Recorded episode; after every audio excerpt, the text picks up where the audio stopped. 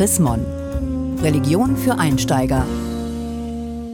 Mit einem Text von Burkhard Weiz. Soll man sich schuldig fühlen? Wenn Anlass dazu besteht, natürlich. Doch Schuld anzuerkennen, fällt manchem ganz schön schwer. Schuldige findet man schnell für alles Mögliche. Die Religionen und ihre Vertreter sollen schuld sein an Krieg und Gewalt, Zuwanderer an der Ausländerfeindlichkeit und Juden am Antisemitismus. Schon seit Alters erfinden Menschen für jede nur erdenkliche Störung die absurdesten Schuldzuweisungen. An der Infektion ist der Kranke schuld, weil er sich angeblich zu leichtsinnig verhielt, oder die Chinesen oder die Hexen. Das dritte Buch Mose, Kapitel 14, fordert sogar, Schuld zu tilgen, wenn ein Haus von Schimmel befallen ist. Wessen Schuld auch immer. Eine biblische Vorschrift aus einer uralten, fremden Welt.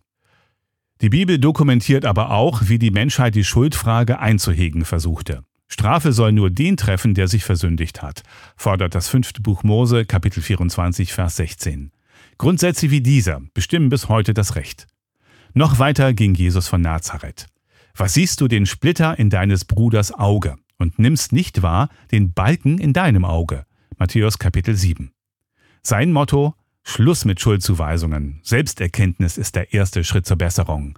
Ja, man soll sich schuldig fühlen, aber nur für das, was man sich wirklich zu Schulden kommen ließ.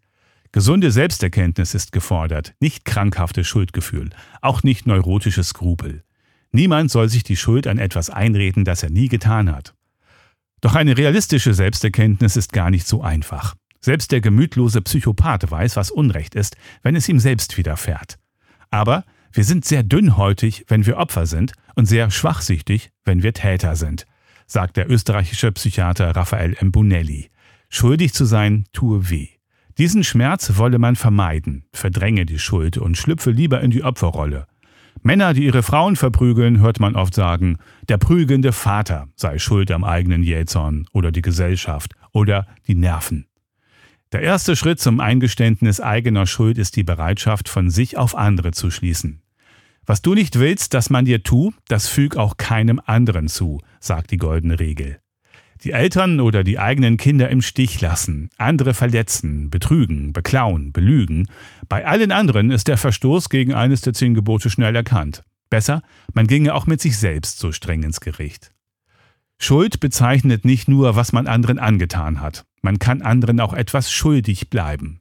Geld, Dank, Respekt, eine Erklärung, den gebotenen Abstand während einer Pandemie. Und dies aus der Perspektive dessen betrachten, dem man es schuldig bleibt. Auch Gott können Menschen etwas schuldig bleiben, etwa die geforderte Feindesliebe, den Verzicht auf Vergeltung, überhaupt den Verzicht darauf, andere zu richten.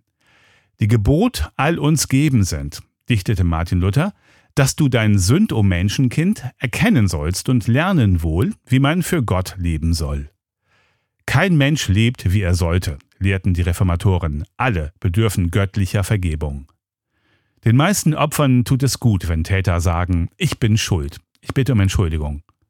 Daher fordert die kirchliche Bußlehre von Sündern echte Reue.